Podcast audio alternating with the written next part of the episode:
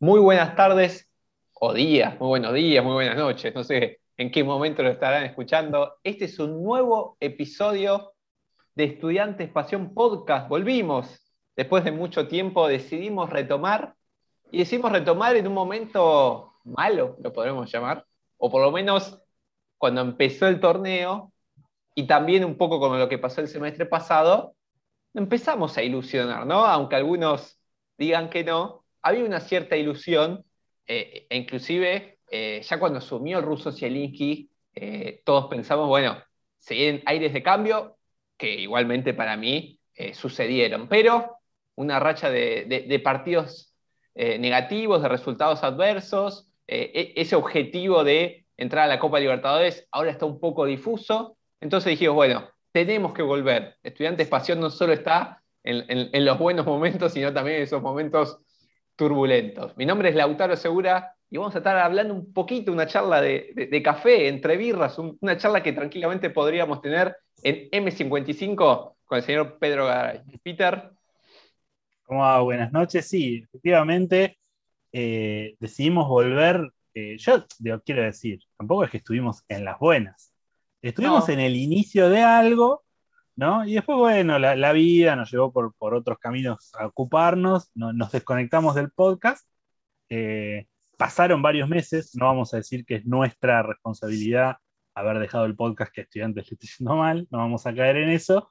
Eh, pasaron varios meses de buen andar o de andar correcto de estudiantes, donde vos decías, donde vos decías, no, se generó cierta ilusión, nosotros siempre fuimos desde acá y en nuestras charlas de WhatsApp, siempre fuimos la voz de la mesura, ¿no? Bueno, es un proceso, es el inicio de un proceso recién.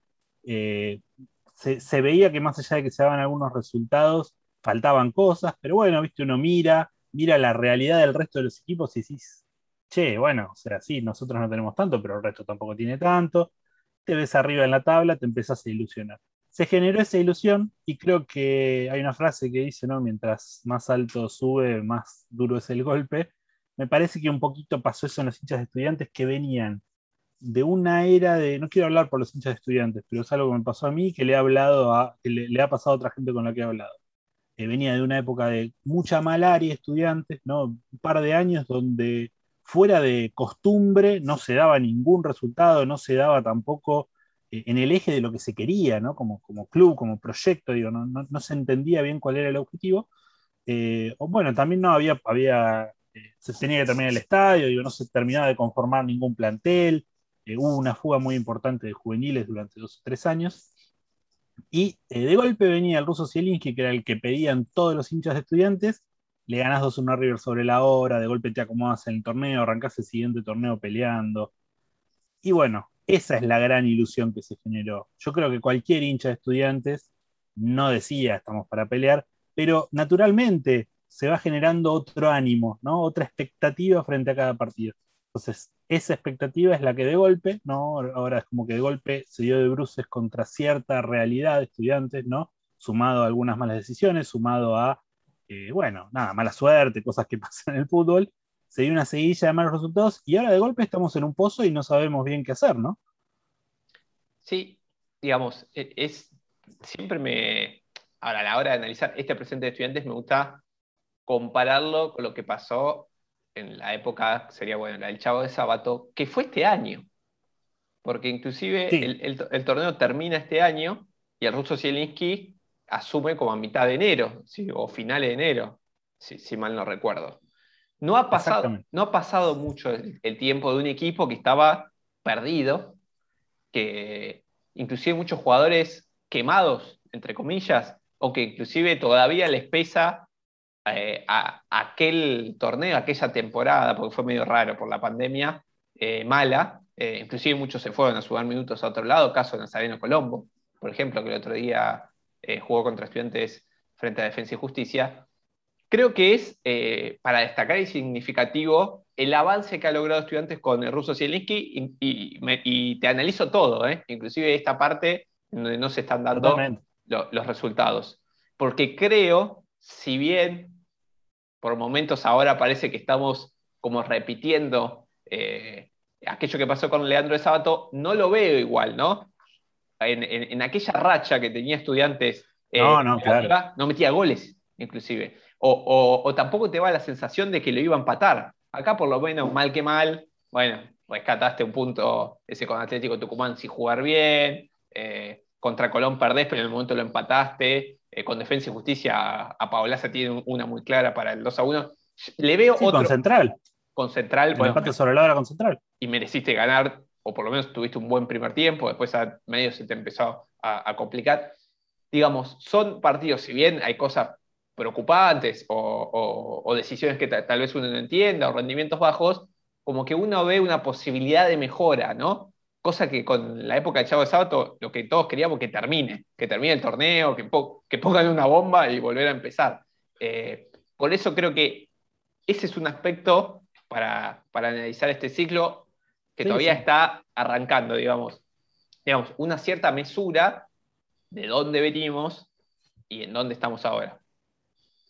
Sí, me atrevo a decir que eh, es un equipo eh, ciclotímico, siempre lo fue, Siempre tuvo buenos primeros tiempos, malos segundos tiempos, eh, buenos partidos y malos partidos. Eh, quizás en un momento era un equipo con un poco más de confianza que ahora. Entonces, esa confianza, esa seguidilla de buenos partidos eh, que se conectaban con malos partidos donde igual ganaba o, por lo menos empatabas, esa confianza que se construyó en la primera etapa del ciclo hasta ahora, hasta, hasta, estos seis partidos sin victorias, le permitía seguir, ¿no? Como ganando o empatando, o si perdía, no importa, el siguiente partido se reponía. Dentro de sus propias limitaciones, su propia ciclotimia, eh, dentro de eso igual estudiante seguía. Y ahora de repente me parece que es, como que se le cayó el fondo a eso a partir de, creo que el disparador son un par de lesiones, me parece que la salida de Corcho, la salida de Castro marcaron mucho al equipo, sobre todo porque Zielinski para buscarle la vuelta a esas ausencias empezó a jugar un poco con el dibujo. Eh, bueno, no lo, no, lo terminó de encontrar, claramente, todavía no lo terminó de encontrar, es, el primero en admitirlo, no, lo digo yo a nombre de él, sino que lo dice él en las conferencias de prensa. Eh, y también se empezó a notar un poquito eh, que si no tenés un 9 goleador, podés tener un 9 que colabore, podés tener un 9 que empuja, podés tener un 9 que promete, eh, no le vamos a poner nombre y apellido a estas tres características, pero más o menos ya estudiantes coincidimos por dónde va el tema. Eh, pero más allá de eso, si no tenés un 9 que hace goles, eh, que te dé partidos gratis, ese 9 que no, que es un gol fuera de contexto, que se dio vuelta, le pegó el arco, hizo el gol y ganaste 1-0. Bueno, eso después también en la sumatoria final de puntos se, me parece que se empieza a sentir. De todas maneras, coincido con vos. Me parece que no, no es un equipo que está desorientado como por momentos estuvo el equipo del Chavo de Sábato en el ciclo anterior. Y en ese sentido diría que coincidimos casi todos. Yo entiendo que hubo críticas que forzaron que el vicepresidente de estudiantes salga a hablar, ¿no? Por Twitter y demás, pero me parece todo un poco exagerado, ¿no? No sé qué te parece a vos, me parece un poco... Eh, Twitter es así y no es la temperatura que hay eh, en el hincha de estudiantes y me parece que se va a notar en la cancha simplemente, o sea, quizás eh, quizás está bien que haya salido ¿no? a apoyar al vicepresidente en este principio de crisis como para frenarla, pero a las redes no sé si hay que darle tanta entidad. Quizás hoy, eh, como no se camina tanto el club o el country por la pandemia, como venimos de meses de encierro, donde quizás no tenés tantos contactos con hincha real, bueno, quizás no se siente esa temperatura real, pero aún así las redes eh, no son termómetro de nada. Y en ese sentido no sé si hay que ver tantos fantasmas de eh, este espíritu destituyente que en teoría está dando vueltas por, por uno, ¿no? No, digamos, yo creo que es una suerte de, pose, ¿no? O, la siento así un poco de, Sebastián Verón, que no sé hasta qué punto, entre paréntesis, un Sebastián Verón que lee todo, sin, sin estar presente en Twitter, al menos de manera formal, eh, o que le cuentan todo también, ¿no? Eh, una suerte de pose, tal vez como decís vos, ¿no? Como para frenar, o tal vez algo dentro del plantel ya se estaba hablando, che, mira lo que pusieron, no sé qué, entonces una manera también de frenarlo es lo, lo, frenas públicamente, digamos, con una suerte de, respaldo, ya que están hablando también eh, hablas. Pero yo después lo, que vi eh, en redes sociales, inclusive también mucha gente se puso medio en esa pose de, de como defender o, como que se estaba atacando una suerte de. Sí, sí, como, como defender como si, si, lo estuvieran, si, estuvieran pidiendo la cabeza de Zielinski, un entrenador al que hace dos partidos lo ovacionaron. Obviamente. Y, pero esto no quita, y como dije lo anterior, ¿no? que creo que, que Estudiantes ha dado un paso hacia adelante en comparación con el ciclo de Leandro de Sábato, o dos por momentos.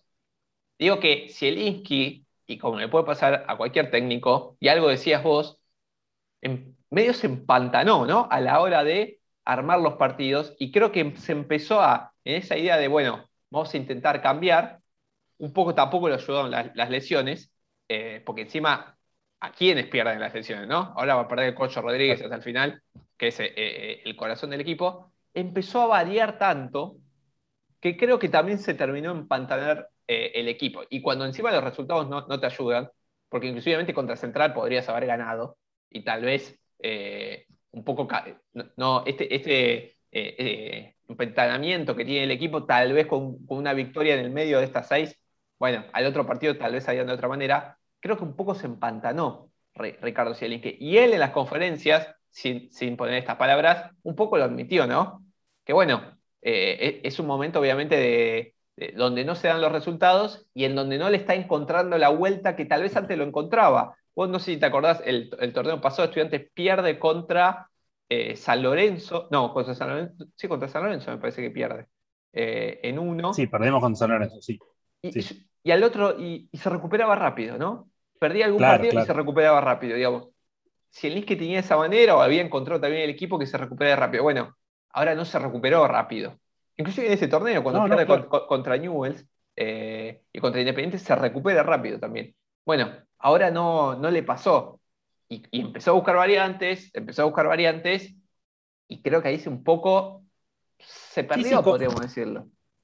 Confunde, eh, digamos, él en, su búsqueda, que no da resultados, confunde a los jugadores. Lo que antes era, eh, digamos, una revolución positiva, ¿no? un círculo virtuoso de triunfos, confianza y encontrar soluciones sobre la marcha, ahora se convierte en todo lo contrario no conseguís los resultados, entonces cambias, entonces los jugadores se confunden y pierden un poco de confianza, porque también los jugadores los cambias de posición, pero también los lo pones un día en el banco, otro día adentro, otro día ni entra, eh, va al banco de suplentes, pero ni entra. Eh, van perdiendo confianza, van perdiendo confianza también en, el, digo, en, las directivas del entrenador, ¿no? Es muy común, digo, bueno, ¿a dónde estamos yendo? qué sé yo, eh, sin que eso signifique de nuevo que haya un ánimo destituyente, eh, me parece que es un proceso común. Se perdió un poco de confianza, entonces me parece que se está generando ese círculo vicioso, ¿no? donde antes era todo multiplicación de panes, ahora, bueno, eh, se, complicó y todo, toda complicación se suma a una nueva complicación y se van como multiplicando, ¿no? Las lesiones, por ejemplo, ahora se lesiona Corcho Rodríguez, que en realidad faltó los, eh, varios de los últimos partidos porque ya, ya atravesó una lesión antes, y es como, es terrible, es terrible para el ánimo. O sea, eh, me parece que ahí es donde, donde está, estamos viendo que hay una eh, necesidad de solidificar una propuesta y bueno, y seguir con esa propuesta eh, para adelante, y, bueno, obviamente que, esa propuesta consiga resultados, ¿no? en esta búsqueda, Estudiantes perdió solidez.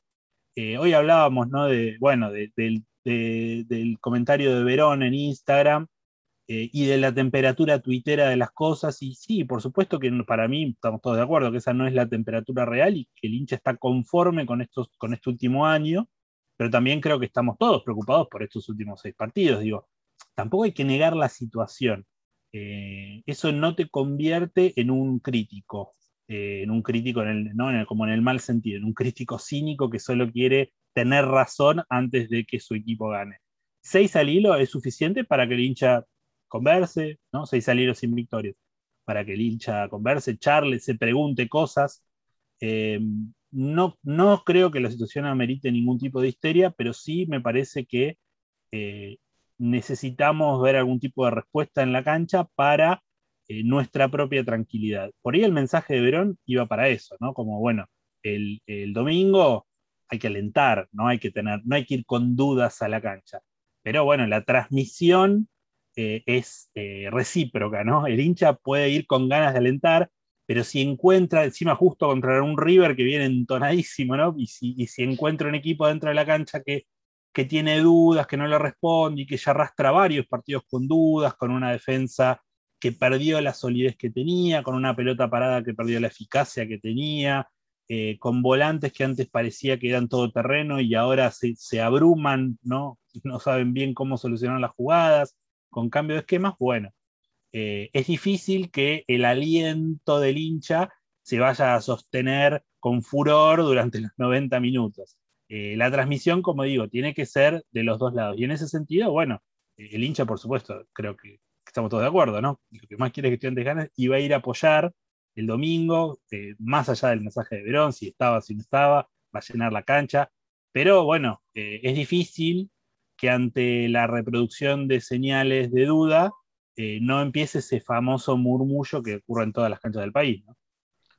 Y, hablando justamente y ligado a lo que, lo que venís diciendo, no es momento de, ya metiéndome futbolísticamente, ¿no? De consolidar una base y no está el Corcho Rodríguez, bueno, entonces pongo a Yala a que haga de Corcho Rodríguez, o al menos que juegue de la misma manera, no reconfigurar todo el mediocampo, porque bueno, me falta el Corcho Rodríguez, ya sabemos que no, que no, que Ayala no es el Corcho Rodríguez, pero te puede aportar otras cosas, pero que juegue de la, en el mismo lugar, y que por lo menos los compañeros tengan esa red. No está el Corcho, pero está Ayala. A eso iba, me parece que se acabó el tiempo del laboratorio de pruebas. El laboratorio de pruebas está confundiendo a los jugadores, como, como vos bien decías. Bueno, eh, ahora es el momento de apostar a algo más simple, quizás, ¿no? Me parece que con seis al hilo y con River en el horizonte, cerremos filas y, como vos decís, empecemos a proyectar tres, cuatro partidos con un esquema de juego similar. Tampoco tiene que ser eh, todo siempre el mismo once titular. Lógicamente, va a haber jugadores que los amonestan, va a haber jugadores que por ahí llegan tocados. Está bien pero el cambio abrupto de esquema está ayudando mucho a marear a los jugadores. El otro día, eh, la línea de 3-5 eh, terminó generando un vacío por las bandas, terminó generando un montón de problemas a la hora de los relevos, que bueno, era, me pareció bastante claro que tenía que ver con poco, poca práctica, un esquema difícil de llevar adelante y poca práctica, de, poco tiempo de, práctica con ese esquema, porque incluso durante la semana probó varios esquemas, no es que probó toda la semana ese esquema. Entonces, bueno, está bien, somos fanáticos de los técnicos que prueban en Estudiantes de La Plata, nos encanta, pero hay momentos, ¿no? Eh, estudiantes juntó Zielinski, Zielinski juntó una gran cantidad eh, de, ahorros en términos de confianza y en términos de puntaje, eh, y, tiene un montón para mí de crédito todavía, pero es el momento de decir, bueno, bajó un poquito la caja de ahorros, vamos a frenar acá la sangría. Sí, obviamente. Eh, creo que es la primera vez que el, ciclo Zielinski entra como en turbulencia, ¿no? Cuando el avión, si bien había tenido un par de, pozos de aire, creo que este es el, primer momento de, turbulencia. Y, justamente hablando de turbulencia y hablando de jugadores, está pasando, o al menos a mí, que hay ciertos jugadores que generan como un cierto fastidio eh, en, la hinchada. Eh, que no sé si es para que genere tanto fastidio. Te voy a decir dos nombres. Uno es Leandro Díaz, que ahora la gente lo volvió a valorar. ¿Vos querés, polémica. Lo volvió a valorar un poco más. Inclusive creo que va a ser titular. Sí, sí. Eh, porque para mí, como nueve de área, es el que mejor se maneja. Después, obviamente, le falta gol y eso no, no, no hay dudas. Pero que ha demostrado que te aporta algo como nueve de área. Eh, y el otro es Juan Manuel Sánchez Piño, que generó muchísimo eh, ese murmullo que, digamos, hace mucho no se escuchaba porque no había público en el partido contra Atlético Tucumán y que contra Colón, al menos el primer tiempo, lo puso de titular, mucha gente se quejó de por qué era titular y no tuvo un, mal partido, digamos, inclusive por momentos era uno de, los más claros. ¿Hay una cierta exageración, crees, contra ciertos jugadores? Eh, sí, lógico, siempre. En todos los clubes pasa que el, hincha se identifica con cierto tipo de jugadores y con otros no. Eh, Sánchez Piño siempre tuvo todo para que le apunten eh, por su forma de jugar, que recuerda, a mí me recuerda mucho a Leandro Chino Benítez y me saco el sombrero al hablar de un emblema de estudiantes, eh, pero bueno, que generó mucho fastidio durante su primera etapa en el club, ¿no? porque quieren poner la pausa y porque en ese poner la pausa a veces les hacen una de más y le roban la pelota. eh, contra Central, él pierde la, Sánchez Miño pierde la pelota en una salida eh, y después habilita.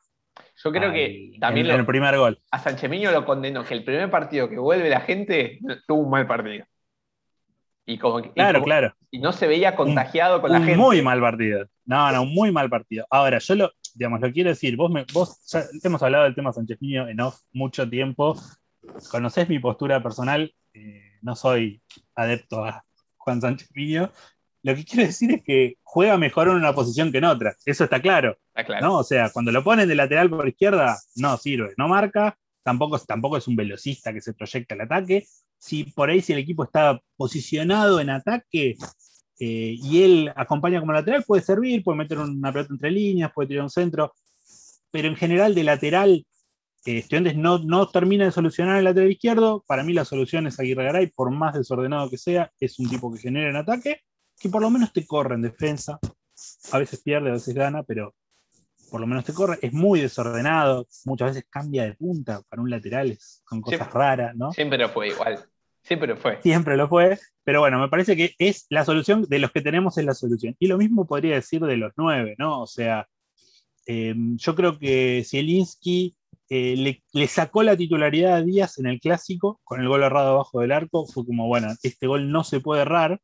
Lo cual, digo, como, como, como entrenador me parece una decisión respetable. ¿no? Decir, bueno, el, el, nueve goleador que quizás no hace tantos goles, pero que me sirve porque empuja, qué sé yo, bueno, pero se pierde un gol que no se puede perder en un partido donde no te puedes perder. Bueno, lo voy a poner el banco un tiempo. No es, no, no es indefinido, es que simplemente lo mandó un rato al freezer. Eh, si, es así, no me parece una mala decisión. Eh, y ahora, no, digo, trajeron a Jovi, como diciendo, bueno, traemos un nombre por lo menos, porque nos faltaba un 9 de nombre. Eh, y a Jovi, que era, me parece, la gran esperanza de Zielinski para, para ser el delantero titular de estudiantes, todavía no se muestra en forma, le cuesta entrar en juego, parece un poco lento y un poco desconectado del juego en general, más allá del gol que marca contra Central sobre la hora. y entonces Díaz entra de nuevo en la contienda porque molesta, porque va, porque la peina, porque empuja, te genera una falta. Mete un gol. No haga goles, mete un gol, digo, pero bueno, aunque, no haga goles, ya lo pedía el hincha de estudiantes. Y eso que el hincha de estudiantes todavía se acuerda del gol robado en el clásico. Eh, digo, es lo primero que viene a la cabeza cuando se habla de Díaz. Pero bueno, dentro de esto, dentro de lo que hay, bueno, que juegue Díaz, me parece que es el pedido general. No es un jugador al que nadie lo pida desesperadamente. Si juega Díaz con River, juega Díaz el siguiente partido y no hace nada, a nadie se le van a caer las medias por decir, bueno, que salga ahí ahora. No, es que no, hay que bancar ahí, no, no, es, no sé, no es el joven Guido Carrillo. Nadie se va a pelear por días, ¿no? Este, pero bueno, me parece que eh, el hincha de estudiantes tiene como esas, esas pocas certezas, ¿no? Bueno, Andújar en el arco, más allá de que con la pérdida de solidez defensiva también perdió un poco la confianza Andújar, pero bueno, está clarísimo, ¿no? Andújar quiere ser titular, eh, dos abajo y no tres, me parece que es un consenso general. Eh, diría eh, Ayala por Corcho, ¿no? Ayala por Corcho es un consenso general. Godoy por derecha, por supuesto, sí. Eh, y la izquierda, bueno, está ahí, un signo de pregunta. Para mí, Ayala por Corcho es un consenso general del hincha estudiantes que no entiende este metejón que tiene, ¿no? o anti-metejón que tiene Zielinski con Ayala, que no lo, quiere, no lo quiere poner, que no lo usa, jugó un partido con, que fue con Platense, que jugó, eh, que algunos le echan la culpa del gol de Platense para mí insólitamente, porque recupera dos veces la pelota y está a 75 metros del campo. Bueno, alguien tiene que hacer el relevo ahí. Si, de una pérdida de 75 metros. yo entiendo que Ayala es inexperto y tiene una tendencia también a cierto desorden que Corcho Rodríguez claramente es todo lo contrario, ¿no? Es el 5 posicional, bien ordenado, que conduce todo. Eh, pero me parece que es el jugador para reemplazarlo a Ayala. De todas maneras, si entra Kosiubinsky, no me parecería mal. Eh, tengo miedo que tanto se habla de no quemar a los chicos y se le termine dando cuatro o cinco partidos a Kosciuszki en donde las papas queman para hacer sus primeras armas, cuando Yala tiene un poquito más de espalda, me parece.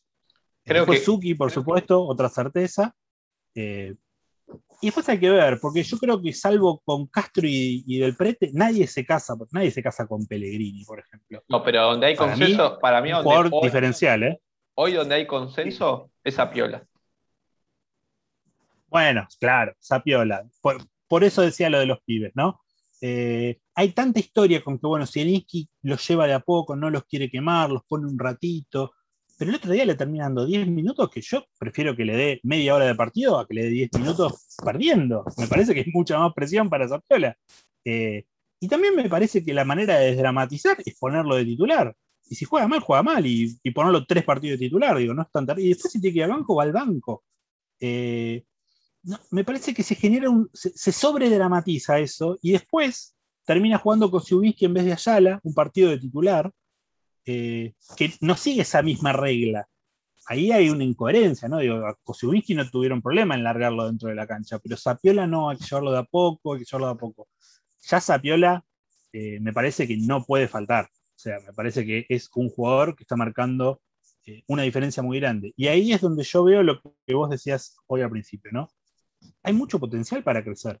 Si uno mira el plantel de estudiantes y, y tanto nos rajamos las vestiduras de, bueno, eh, no tenemos lateral por izquierda, no tenemos un 9 que haga goles, pero tenés a Castro, a Pellegrini, a Zapiola, bueno, a Del Prete como un segundo punta. Este, tenés un, una, un batallón para ocupar dos o tres puestos a lo sumo eh, de jugadores que pueden marcar hoy en el fútbol argentino una diferencia. No me parece eh, que sea un plantel desnutrido. ¿sí? Un plantel desbalanceado puede ser, pero no me parece un plantel desnutrido. Me parece que tiene opciones y que hay que recuperarlas a través del juego colectivo. ¿no? Hay que armar un ensamblaje que favorezca que esos jugadores no se pierdan en la medianía como le pasó en un par de partidos a Pellegrini. Para mí es un jugador que puede marcar mucha diferencia en el fútbol argentino, que tiene un arranque que no se ve mucho en el fútbol argentino, pero que bueno, cuando tiene que retroceder tanto para buscar la pelota, cuando levanta la cabeza y no tiene a quien darle la pelota o alguien que se lleve la marca, se empieza a empantanar como le, pasaría a cualquier persona. Sí, y es un jugador, y, esto con respeto, es, es lagunero, digamos, es, de ese estilo de jugadores, ¿no?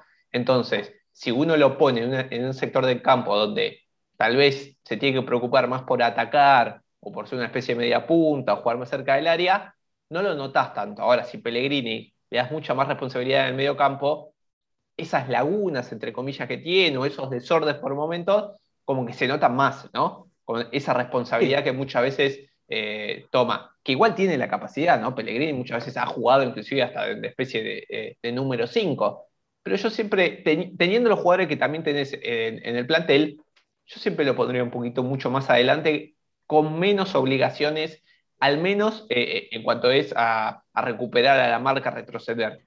Sí, es, la problemática de siempre, ¿no? Es la, manta corta. ¿Cómo haces para tener un equipo eh, que ataque bien y defienda bien si le decís al volante por izquierda que no vuelva? Y bueno, es difícil. Hay, hay que encontrar el equilibrio y no es un equilibrio, digamos, es un equilibrio que funciona en un partido y por ahí al siguiente no, porque le pintó la cara el lateral del otro equipo.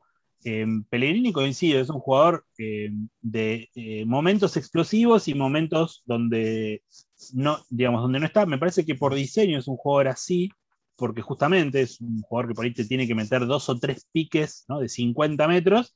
Bueno, después descansa, camina un poquito. pero como, los, como lo han sido tantos extraordinarios jugadores estudiantes, es una característica que no implica que no pueda funcionar como tiene que funcionar. Y además es un muy buen recuperador que eso se, dice poco de Pellegrini. Es cierto que eh, a mí tampoco me convence del todo esa idea de cansarlo corriendo para atrás, pero es un jugador que recupera muchas pelotas y que molesta mucho la salida, que, presiona, que muchas veces acompaña el ataque. A veces, todos lo hemos visto en las transmisiones donde no había público, ¿no? Eh, se enojaba Zielinski, ¿no? Pellegrini, Pellegrini, Pellegrini, Pellegrini, no, pues, se le iba, ¿no? se, le iba y no volvía. Bueno, eso es cosa de los volantes eh, por izquierda, digo, ofensivos, ¿no? Le pasa lo mismo a Castro, por ejemplo, muchas veces, que bueno, fue, fue, fue y después difícil volver.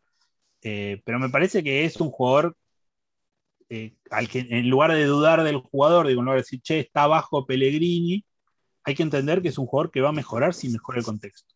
En este momento es como lo, digamos, lo que pasó en el ciclo anterior, es difícil determinar quién está jugando bien y quién está jugando mal, salvo un par de excepciones, porque al no jugar bien todo el equipo se le ah. complica todo.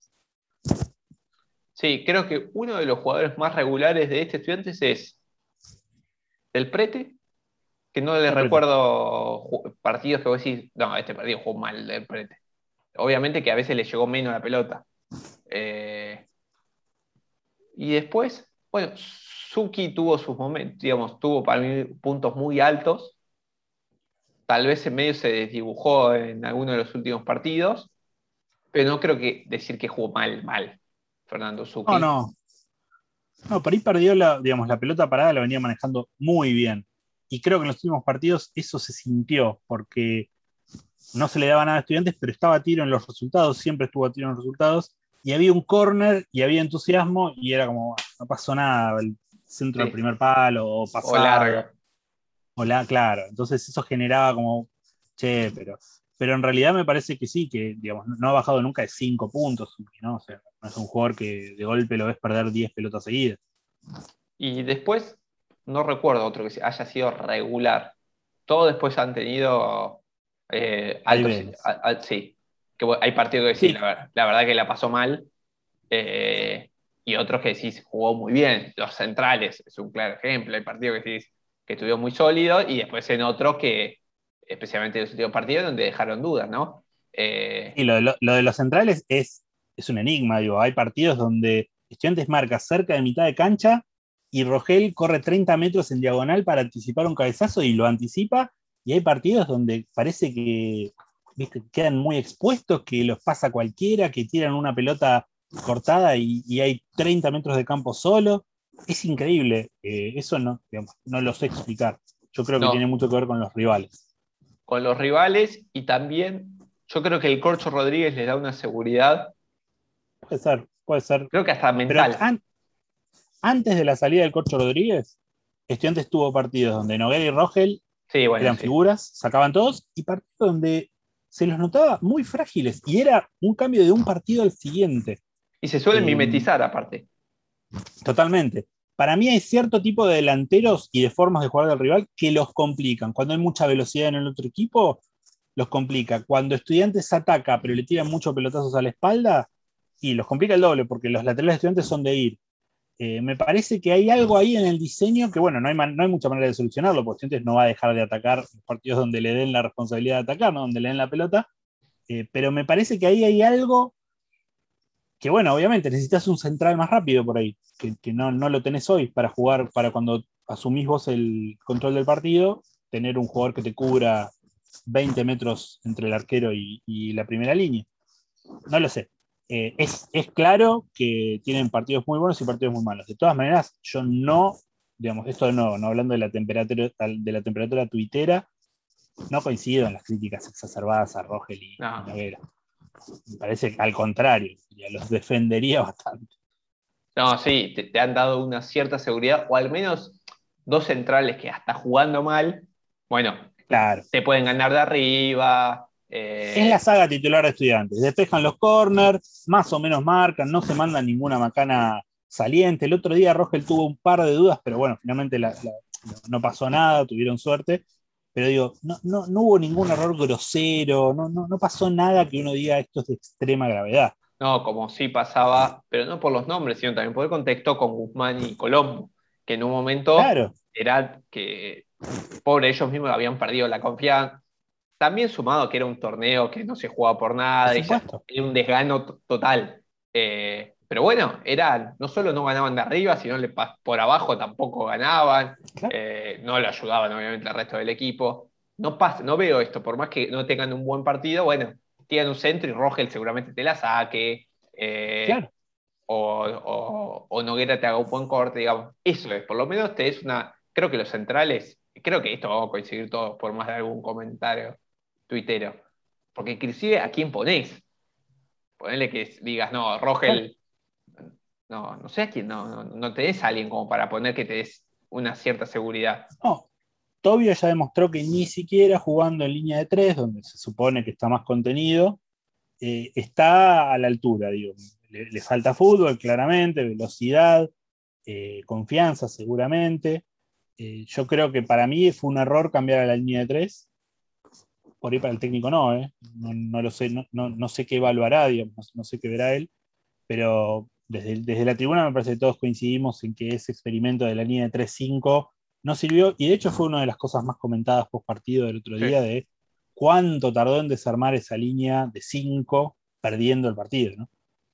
Bueno, eso es igual, esto no es solo de estudiantes. Siempre me gustaría, o al menos tener la experiencia de, de ver un partido desde el como técnico, que para mí pasan los minutos y el tiempo de otra manera. Porque son varios los técnicos que, meten cambios diferentes a lo que uno piensa desde la tribuna o del televisor, ¿no? O capaz otra percepción del tiempo, o tal vez también otra mirada, ¿no? Eh, porque vos los los entrenamientos, claro. tiene, muchos conceptos y preconceptos, ¿no? A veces te puede jugar en contra, ¿no? Vos ves un jugador todos los días y la verdad que no lo ves y no lo querés poner, tal vez.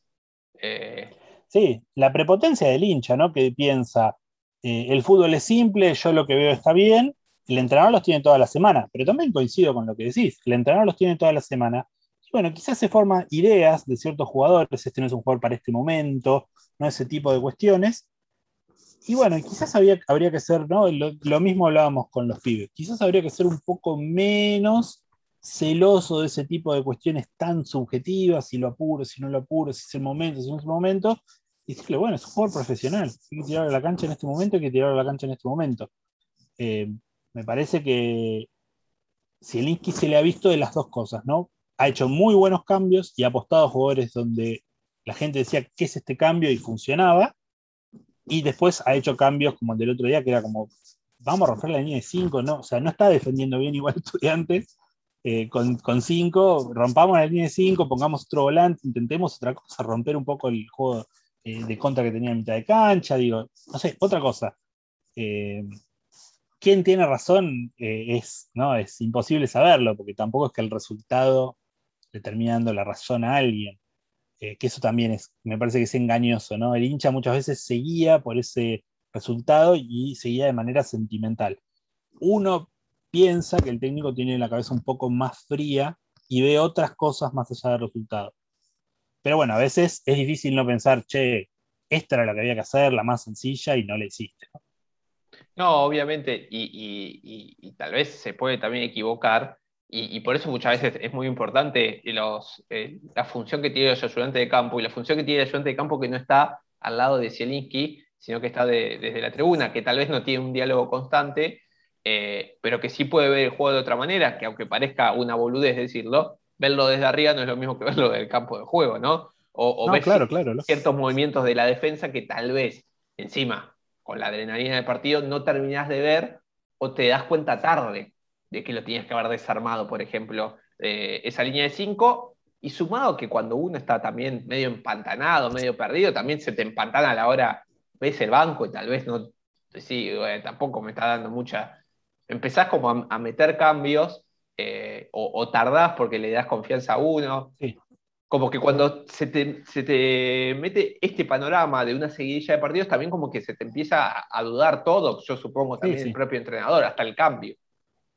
Sí, los técnicos son humanos, claro, sí, sí, sí, o sea, sí, se, debe poner nervioso también Zelinsky, debe estar muy preocupado, mucho más que nosotros, incluso, digo, yo sigo con mi vida, ¿no? Él o sea, más su laburo. amargo, todo. Claro, él todo el día, ¿no? Está todo el día pensando, che, ¿qué puedo hacer? Y la realidad es que el fútbol en eso es muy cruel, ¿no? tenés un examen por semana y eso define todo. O sea, por ahí hiciste un buen trabajo y tuviste mala suerte, o, bueno, el rival fue mejor, no se pudo planificar bien por algo, tuviste un jugador que se lesionó que era clave, lo que sea. Eh, ese examen determina si, hiciste bien o no tu trabajo, y bueno, es, es difícil, como, como decía un poco Verón, ¿no? Es difícil pensar en procesos si estamos todo el tiempo analizando al detalle más mínimo eh, cada partido, ¿no? Como que eh, eh, yo entiendo, cuando hay hinchas que dicen, esto de los procesos es medio un bolazo, ¿no? Hay muchos clubes que arman un equipo en una temporada, salen campeones, después se desarman. Está bien, tampoco hay que caer en esa cosa de la planificación eterna. Pero me parece ilógico, más el estudiante, pensar en que vas a conseguir un resultado sin algún tipo de planificación. Eh, así que en ese sentido me parece que si seguimos eh, enroscándonos en esto de son seis los partidos y qué pasó en este partido, y lo, mismo que estamos haciendo hace 10 minutos nosotras, eh, digo, uno termina, termina cayendo como en una, cosa contraproducente, que es no ver el gran panorama. Y eso es lo que decías vos hoy, del, valor de que haya alguien con la cabeza fría, alguien en otra posición. Estudiantes cuando se fue a la B, Russo iba al banco y Manera iba a la tribuna, a la platea es algo que piensan los entrenadores también, entonces a veces necesitas otra perspectiva. Eh, me parece clave pensar eh, como vos decías, ¿no? Para, para la salida de esto, bueno, quizás si hoy que está un poco embrollado en sus pensamientos, que estas otras perspectivas que tiene alrededor puedan ser positivas y le sumen algo distinto. Ya para ir cerrando, vas a la cancha el domingo. El domingo vuelvo a la cancha, me tocó central, me perdí a tú y bueno, ahora me toca bailar con la más fea. Pero tiene algo lindo el fútbol. Y, por más que uno a veces no lo admita, de no, River me va a meter 45 goles, son esos partidos que vos te sentás, llegás a la cancha, si no uno no iría, decís, hoy capaz que. Y, River, que viene de, ganarle, o te, o te sentás y decís, hoy no ganamos. No, no, a ver, yo siempre voy a la cancha pensando que, ganamos, eh, pero este River es un avión. 45 no, pero para mí tranquilo. No, no, quiere decir nada, pero para mí muy tranquilo. Eh, este estudiante contra este River, incluso volviendo a lo que decía, ¿no? No nos agarremos de este resultado, tengamos paciencia, esperemos un par de partidos para hacer un análisis un poco más grande, porque se viene una, una tormentita, digo, se viene el vendaval River Play. Todos vimos lo que fue el partido contra eh, argentinos, argentinos, bueno, sí, contra argentinos, que terminó pateando Ponce un tiro libre y cagándose de risa, casi encima casi la clava en el ángulo, pero se resbala, se caga de risa, están de joda, están en otro nivel. Digo, claramente es un equipo que debería estar peleando un torneo continental, quedó afuera y se vinieron a jugar esto. Pero ¿cuántos puntos tiene de distancia como líderes? No, nueve, pero maduró tarde. ¿eh? Cuando, queda, cuando queda afuera. maduró tarde. Cuando maduró queda... tarde y lleva nueve puntos de distancia. Bueno, menos mal porque cuando queda fuera de la Copa Libertadores eh, no pierde puntos. Empezó a perder. Lo que pasa que después. cuando, pero lógico, lógico. Cuando después empezó a arrancar en el torneo local, ah. eh, creo que tocó el pico con Boca y después lo siguió. Bueno, el partido con Talleres con uno menos lo gana con comodidad. Talleres gana con uno menos. Es una barbaridad. Con comodidad. No, no, por eso. Este River es una barbaridad. Eh, es un River que le queda chico el fútbol vernáculo. Eh, digamos, me parece que sí, está bien, puede ser que haya madurado tarde, pero también justamente, no es un equipo que se reinventa todo el tiempo, ya, es una dinastía este River claramente, eh, como, lo fue, digo, como lo fue Estudiantes, por ejemplo, entre 2008 y 2010, ¿no? que me parece que era un equipo que cambiaban los nombres y no podía, no podía perder. Digo, el porcentaje de puntos que sacó Estudiantes, incluso perdiendo torneos en esa época, era increíble. Y el hincha iba a la cancha sabiendo que Estudiantes ganaba por ahí no ganaba, pero iba a la cancha sabiendo que gente ganaba. Eh, y cambiaban los técnicos también, ¿eh? porque pasaron, eh, bueno, pasó Estrada, en 2008 arranca Cecín, si no me acuerdo mal. bueno, y después, por supuesto, Isabela. y bueno, y Estudiantes sigue ganando y ganando y ganando.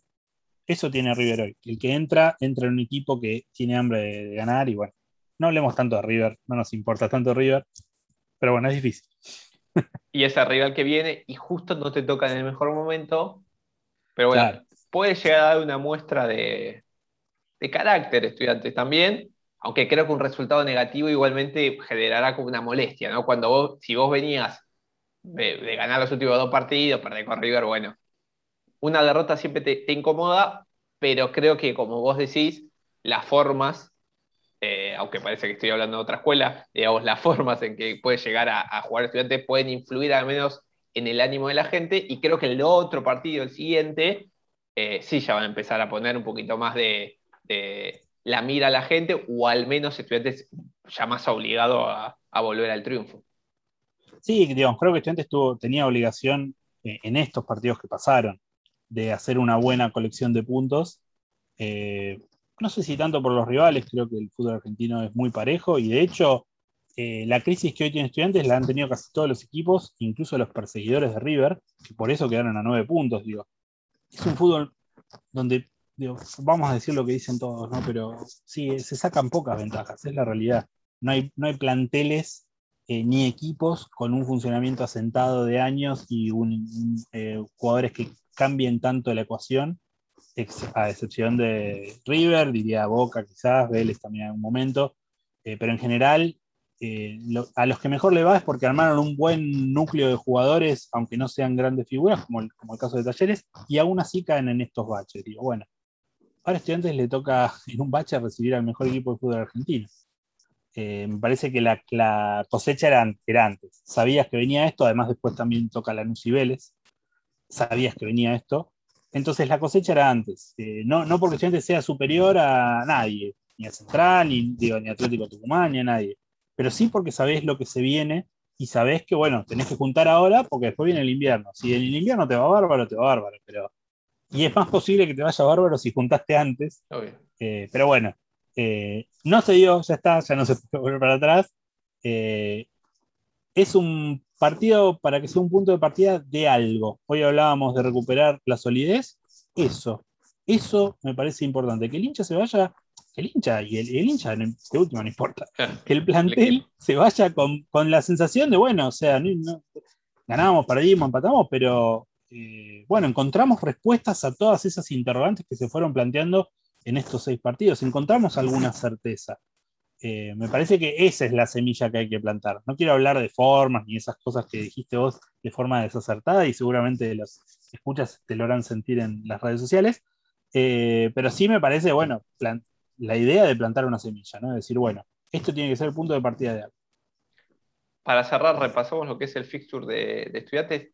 Viene River, después Lanús de visitante, que es un partido durísimo porque encima Lanús es un equipo eh, bastante consolidado, otra vez con sus vaivenes también, ¿no? Pero bueno, en cancha de Lanús. Después Huracán, condición de local.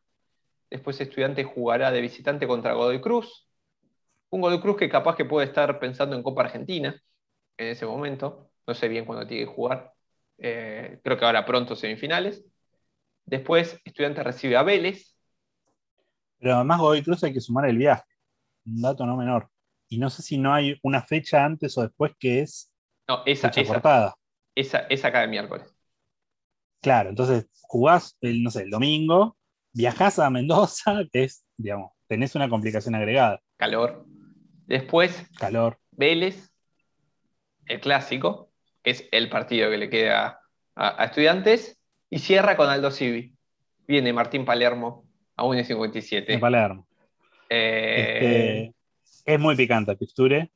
Eh, se, van a decir muchas cosas porque además Estudiantes está peleando por clasificar a las copas. Em, a mí me parece que hay que empezar a pensar en serio en la Sudamericana y eso en todo caso solo va a traer una sumatoria de puntos que quizás te metan en la Libertadores, pero es muy picante la lucha por la Libertadores para este estudiante que viene de seis partidos sin, sin victorias y con este fixture, ¿no? Sí, complicado. Con mucho, mucho rival directo además.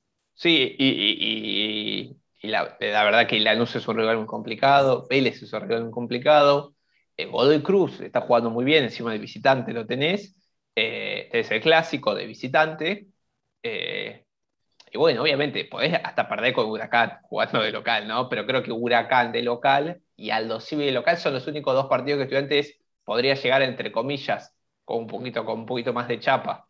Inclusive lo Tiene obligaciones. Sí. Pero son y dos. van a ser obligaciones. Son dos de seis. además van a ser obligaciones más urgentes si esta racha se extiende. Obvio. Eh, y eso, eso mismo va a complicar las propias perspectivas. Mientras más nervioso juegues, peor. Y además, con público ahora. Ojo, porque si se extiende la mala racha y vos jugás, por ejemplo, cerrás con el 2 y bueno, que no te extrañes si empieza el murmullo. Eh, yo no creo que se, haga, se lo haga responsable a Zielinski. Es en general, es una reacción natural a, si el equipo no responde. Me parece que es lo que se vio el otro día. no, es bajar los brazos, no es dejar de alentar, ni todas esas cosas que se dicen como para, para folclorizar la cuestión. No pasa por ese lado. Son todos los hinchas se comportan parecidos en el fútbol. Incluso diría que el hincha estudiantes es un poco diferente en ese sentido. Este, pero digo, es la reacción natural ante un equipo que tiene dudas, le entran las dudas a la hinchada, me parece. Y después el, otro lado que podemos ver es, bueno, también puede ser, digamos, una oportunidad que el equipo cierre el torneo diciendo, che, mirá, está bien, tuvo ese bajón, pero mirá como este, en estos últimos partidos Totalmente.